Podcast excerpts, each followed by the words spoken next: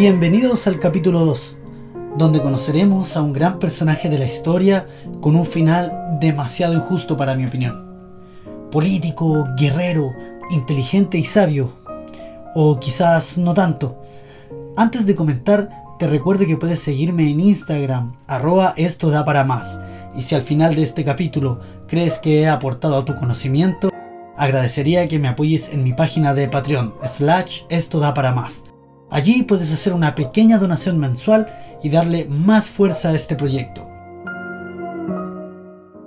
Todos los relatos que escucharás en el programa los he rescatado de los libros Reader's Digest o selecciones, según como tú los conozcas.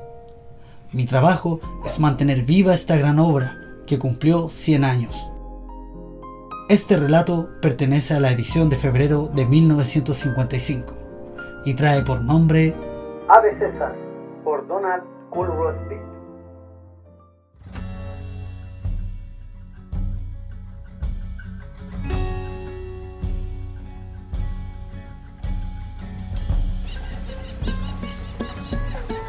Los piratas del Mediterráneo estaban muy lejos de sospechar cuán peligroso sería para ellos aquel prisionero. El joven romano de tez pálida, ojos oscuros y abultado labio inferior les pareció, desde luego, hombre de calidad, y fijaron su rescate en 20 talentos, unos 10 mil dólares. Julio César se les rió en la cara y les dijo que bien podían pedir por él 50 talentos, y les aseguró que, una vez libre, volvería a crucificarlos a todos. En cumplimiento de su amenaza, el joven César apresó a quienes lo habían apresado recobró los 50 talentos e hizo morir en la cruz a los piratas. Ocurría esto en el año 76 a.C., cuando Cayo Julio César aún no llegaba a los 25 años de edad. Era ya hombre de maduro juicio. Educado en la gran escuela de retórica de Rodas, fue uno de los varones más ilustrados de su tiempo. Brillante en la conversación, magnífico en la oratoria. Estas dotes y un ánimo ambicioso le impulsaron a la política. El senador Catón, rígido censor, siempre listo a ver en todo hombre un elemento subversivo, señaló a Julio César como sujeto al cual convendría vigilar en adelante. Pero el galán aristócrata era también sagaz político y logró escalar una tras otras importantes dignidades a fin de corresponder al favor popular en forma proporcionada a los elevados cargos que ejercía, obsequiaba a los romanos con espléndidos festejos, que sufragó contrayendo deudas inmensas, de las cuales pudo librarse solo mediante los préstamos de su amigo el millonario Craso. Según conviniera a sus ambiciones, frecuentaba por igual el trato de los más encumbrados y de los más bajos, no le fueron extraños la molicie y los vicios. Repudió a Pompeya, su segunda esposa, alegando que la mujer de César no solo había de ser buena, sino también había de parecerlo. No reparó en serle repetidamente infiel con mujeres de toda clase y condición social, entre las cuales se contó la madre de Bruto. Como lento y mortal veneno, la corrupción de la Roma pagana amenazaba con oscurecer y malograr al fin el brillante porvenir de Julio César. Nombrado para el gobierno de la España ulterior, halló en el ejercicio de ese mando la ocasión de endurecer el cuerpo a la fatiga. Veces hubo en que permaneciese día y noche a caballo. Sus legiones le vieron compartir con ellas penalidades y peligros. Con tenacidad infatigable, que no cedía ante los calores y las asfixiantes tolvaneras del verano o los fríos y las cegadoras selliscas del invierno. Avanzó contra los rebeldes que infestaban el país de su mando. De esta manera ensanchó en la península los dominios de Roma y llegó hasta orillas del Atlántico en lo que hoy es Portugal. Vuelto a Roma, fue nombrado cónsul por voto unánime ya revestido de la autoridad consular, propone una ley de reparto de tierras a los legionarios. Hasta entonces, los veteranos de las guerras sostenidas por Roma habían podido darse por bien servidos una vez licenciados. Lograban cobrar las pagas atrasadas. Entre tanto, senadores y patricios se adueñaban de las tierras del dominio público para especular con ellas. El Senado se opuso a la reforma agraria propuesta por César. Llevó él entonces su proyecto al foro, la gran plaza situada en el corazón de Roma, y lo sometió al voto de la plebe. Aunque la ley romana autorizaba el plebiscito, Roma entera se sorprendió de que un cónsul descendiese a la consulta popular. César logró que Pompeyo le apoyase desde el rostrum, plataforma de piedra destinada a los oradores, la cual puede verse hoy en las ruinas de la Roma antigua. El pueblo manifestó su aprobación en forma estruendosa y César se encaminó al Senado para anunciar que el proyecto de la reforma agraria era ya ley. Para que el pueblo estuviese al corriente de la marcha de los negocios públicos, César dispuso que en los muros de diversos lugares de la ciudad aparecieran diariamente noticias de los acuerdos del Senado. Hizo aprobar una ley que obligaba a los gobernadores de las provincias conquistadas a rendir cuenta de los ingresos. A la conclusión de su periodo, en el año 59 a.C., el Senado dio a César el gobierno de la Galia romana, hoy Francia del Mediterráneo, provincia lejana amenazada por tribus bárbaras. Se inició con esto uno de los grandes capítulos de la vida de Julio César, cuya narración nos ha dejado él mismo en sus comentarios de La Guerra de las Galias, la obra clásica de historia militar que ha contado con un mayor número de lectores, ya que en muchos establecimientos de segunda enseñanza la emplean en las clases de latín. Los engorrosos pormenores gramaticales desvían, sin embargo, la atención del estudiante de las vívidas descripciones del relato. Dardos sibilantes que oscurecen el aire, pez hirviente que cae de la asediada muralla, carros sorprendidos por la caballería cuando vadean un río, gritos de espanto de las mujeres celtas. César era de los capitanes que saben hacerse idolatrar de sus soldados. Jamás descuidaba las raciones y la paga de la tropa. Atendía por todos los medios a fomentar en ella el espíritu militar. En el combate desafiaba el peligro a la cabeza de su gente. Por supuesto a la gente que le admiraba. En alto, la espada, flameante al viento, el manto de púrpura. Así siguió a sus legiones, primeramente contra los helvecios, agresores que salían a torrentes de los valles de Suiza, engrandeciendo la victoria con la clemencia. Los abasteció una vez derrotados de pan y grano para un año, de semillas para la nueva siembra y les permitió volver a sus hogares. Enemigo más temible fueron los germanos. Se desprendían de los bosques para acometer a los romanos en Alsacia. Allí los derrotó César llevó la guerra al propio país enemigo. Cruzó dos veces el Canal de la Mancha en expediciones de castigo contra los hostiles británicos, de uno de cuyos reyes quedó vencedor. Por ocho fatigosos años hubo de acudir y a uno y a otro punto de las Galias para tener sujetos a sus turbulentos habitantes. Logró al cabo convertirlos en decididos sostenedores de Roma llevó paz y unidad a todo el territorio de lo que hoy es Francia y Bélgica.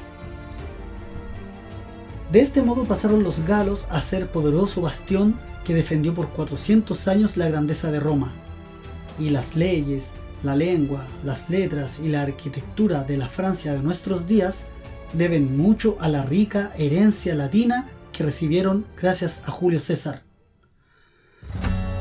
La gloria alcanzada por César era motivo de consternación para el partido que en Roma se llamó de los optimates, representantes de la aristocracia privilegiada. Cuando César, en camino de vuelta a Roma, hace alto en la Valle del Po, el Senado abre una investigación en que salen a relucir pasados escandalosos del invicto capitán. al cual se le ordena que licencie sus tropas y se presente en la ciudad para ser juzgado. César sabe que las legiones le seguirán sin vacilar un solo instante a donde él quiera llevarlas. Nadie como él percibe con meridiana claridad que la magnífica República Romana se halla en estado de descomposición. El Senado usurpa las funciones del Ejecutivo. El cónsul Pompeyo es dócil instrumento de los senadores. César pasa audazmente el Rubicón, el riachuelo que marca por el norte el límite de lo que es propiamente el territorio de Roma. Se halla desde ese instante en guerra con el Senado. Las legiones enviadas contra César se pasan a sus banderas. Cuando con un ejército así, engrosado, avanza César hacia Roma, huye Pompeyo al norte de Grecia. Allí tiene el grueso de sus fuerzas. Allí, en la llanura de Farsalia, se empeña el 9 de agosto del 48 a.C. la batalla entre los dos genios militares del siglo. La tarde de ese día ve a César sueño de los destinos del mundo y fugitivo a Pompeyo. Huye Pompeyo a Egipto para rebelarlo contra Roma. Lo persigue César.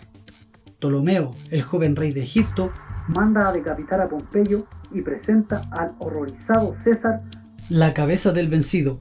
Con gran sorpresa de Ptolomeo, este acto no le conquista la voluntad del vencedor, aunque conforme al testamento del padre de Ptolomeo, este y su hermana Cleopatra debían reinar conjuntamente. La princesa se veía excluida del trono. A la llegada de César, concibió Cleopatra la esperanza de atraerlo a su partido. A este fin, según cuenta la tradición, se hizo envolver en un costoso tapiz que ofrecerían en venta al romano.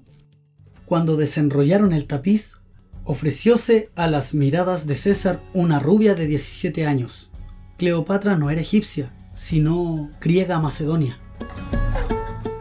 De seductora voz musical, airoso cuerpo de bailarina, agudo ingenio, fría de corazón pero de sangre ardiente, y una sagacidad política a toda prueba, pues no perdía la cabeza ni en las lides del amor. Por ella y por Roma, César sometió a Ptolomeo y puso a Cleopatra por soberana de Egipto, bajo la protección de Roma, que añadía así a sus dominios el reino más rico de la tierra. En inmortal idilio viajaron César y Cleopatra, Nilo arriba, escoltados por 400 embarcaciones colmadas de soldados, sirvientes, músicos, flores, vinos y manjares. En los brazos de Cleopatra quedó vencido el vencedor del mundo. Entretanto, los partidarios de Pompeyo habían reagrupado sus fuerzas en España y el norte de África. Marchó César a combatirlos en Túnez, donde se le oponían 10 legiones al mando de Catón y las fuerzas del rey de Numidia, compuestas de veloces jinetes y de 120 elefantes de guerra. En vísperas de la batalla de Etapso, sintió César la aproximación de su antiguo e insidioso enemigo. La epilepsia. Con ánimo sereno, alentó a los legionarios fatigados por largas marchas y dio las últimas instrucciones a sus tenientes antes que le sobrecogiese el ataque epiléptico. Cuando recobró el conocimiento, las legiones de Catón estaban deshechas y el rey de Numidia había perdido el trono. Roma recibió a César victorioso con los honores del triunfo. Durante cuatro días fue la hormigueante urbe teatro de espectáculos públicos, de banquetes, de juegos, de procesiones y ondeantes banderas llenaban el aire luminoso. Bajo el desfile agobiado de los cautivos, bajo el trepidante rodar del carro en que aparecía erguido el mismo triunfador, ceñida por la corona de laurel al frente. Detrás de César iban en cerrada columna las legiones, veteranos bronceados por el sol que desfilaban al son de las trompetas ostentando cicatrices, recuerdo de victoriosas campañas.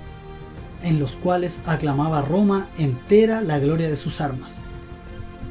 A la luz de las antorchas en las horas de la noche, resguardado del sol por toldas de seda en las horas del día, asistió el pueblo a las fiestas en que presenciaba carreras de carros, simulacros de combates navales, cacerías africanas en que figuraban 400 leones, danzas guerreras asiáticas, clásicas danzas griegas.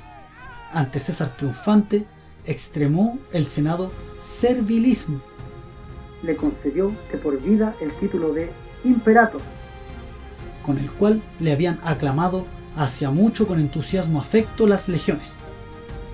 Vio César en tal distinción un llamamiento del destino para que reformase el gobierno de Roma, configurado siglos atrás a lo que era entonces una pequeña ciudad-estado. El primer paso del reformador fue quitarle al Senado su carácter de círculo aristocrático. Para ello nombró 300 senadores más, elegidos principalmente de entre la menos preciada clase de los comerciantes, de los profesionales y de los pueblos conquistados. Concedió la ciudadanía romana a los hijos de los libertos, a los galos, y se propuso hacerla extensiva a todos los hombres libres del imperio. Permitió a los perseguidos judíos el libre ejercicio de su culto, para evitar que afluyesen a la ya superpoblada Roma, los soldados licenciados y la gente falta de trabajo fundó en Sevilla, Arles, Corinto y Cartago colonias en que asentó a 80.000 de ellos. Un vasto plan de obras públicas, de rehabilitación de tierras y de embellecimiento de la ciudad capital dio empleo a millares de hombres, puso fin a los abusos de los recaudadores de impuestos que se enriquecían en las provincias explotando a comerciantes y agricultores restableció el patrón de oro para dar estabilidad a la moneda. Quitó al Senado la facultad de nombrar magistrados, que era origen de corruptela y favoritismo. Hasta el mismo calendario fue objeto de los desvelos reformadores de César. En el primitivo mes romano era el lunar de 28 días, pero como el año solar, que consta de algo más de 365 días y cuarto, no es divisible por 28. La desconformidad entre el calendario y las estaciones había llegado a tal extremo que octubre estaba cayendo en julio, mes así llamado en honor a Julio César. Asesorado por un astrónomo egipcio de Alejandría, César decretó la reforma que establecía los años de 365 días con un año bisiesto cada cuatro años. Pero como quiera que computase César el curso del tiempo, los días le acercaban inexorables al funesto Idus de marzo, el 15 de ese mes, del año 44 a.C. Lo cierto del caso fue que los conjurados, muchos de los cuales eran deudores, no ya de su fortuna, sino de la misma vida al hombre que eligieron por víctima, no procedían en defensa de la libertad del pueblo, sino que de los amenazados privilegios de su clase. El atentado se consumó en presencia del Senado en pleno. Casca, uno de los conspiradores, se aproximó a César por la espalda y le asestó el primer golpe. Le hirió en la clavícula, volviéndose César y respondió a la agresión con el estilo que tenía en la mano. Los restantes conjurados acometieron entonces a una y le causaron 23 heridas.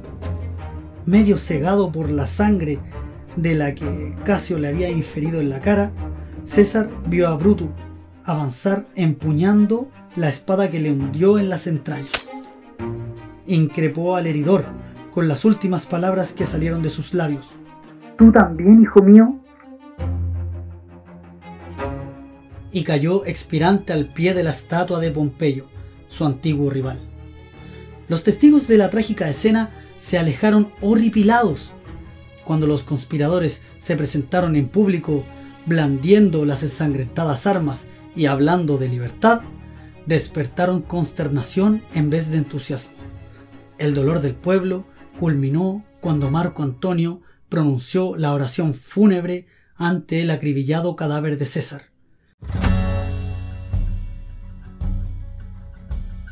La obra de César no terminaba.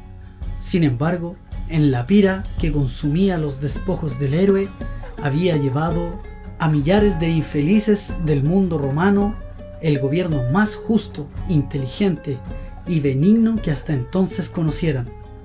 Había concebido y realizado en parte la creación de un mundo de ciudadanos libres que formasen una sola, grandiosa comunidad. Había echado los cimientos del imperio romano, base perdurable de nuestra civilización occidental.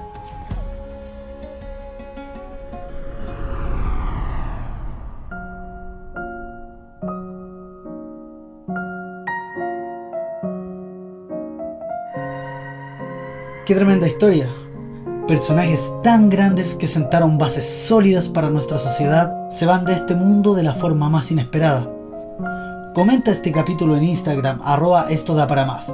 Soy Chris y nos escuchamos en el próximo capítulo.